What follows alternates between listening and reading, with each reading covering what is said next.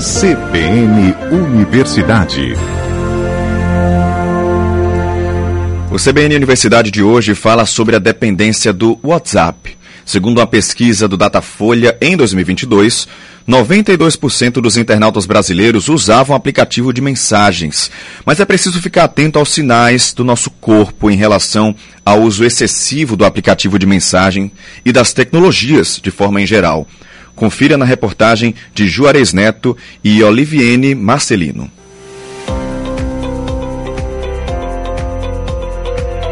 Já imaginou a vida sem o WhatsApp? Não, porque eu moro muito longe da minha família. Hoje em dia é muito difícil se imaginar sem o WhatsApp, porque ele é a minha principal via de trabalho. Então, mesmo se substituir pelo Discord ou Telegram, ainda vai ser o WhatsApp em essência. O aplicativo está tão presente no nosso cotidiano que algumas horas sem o uso dele podem representar transtorno no trabalho, nos estudos e na vida pessoal. A dependência tecnológica pode até ser considerada uma característica dos dias atuais, mas a psicóloga Rayane Moreira faz um alerta. Depender de algo pode ativar alguma, alguns sistemas de recompensa no nosso cérebro que pode ser comparado, né, até semelhante a um, a um vício em álcool ou em drogas. Então, ativa um, um, desejo em ter aquilo novamente, se aquilo lhe gerou uma sensação de bem-estar. Um relatório da plataforma AppN sobre usuários de celulares Android indica que a quantidade de horas que os brasileiros passam no celular tem aumentado. Em 2019, eram 4 horas e 6 minutos por dia já em 2021, esse número subiu para 5 horas e 24 minutos, um aumento de 30%. Mas esse dado pode ser ainda maior entre as pessoas que usam o WhatsApp no trabalho, como é o caso do jornalista Ítalo Arruda.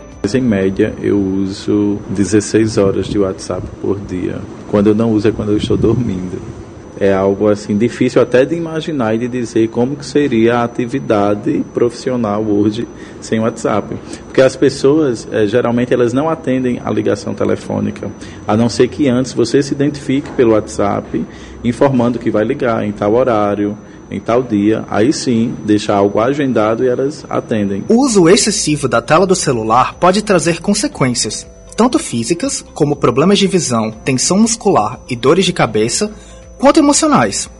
Esperar pela resposta de alguém sempre tem aquela ansiedade natural.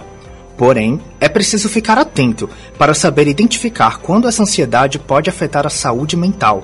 É o que conta a universitária Rayane Mello. Fico muito ansiosa se eu não vejo uma conversa num grupo, ou se alguém demora a responder, ou se alguém no caso do trabalho, se alguém não me responde imediatamente, eu fico muito ansiosa, eu fico aperreada.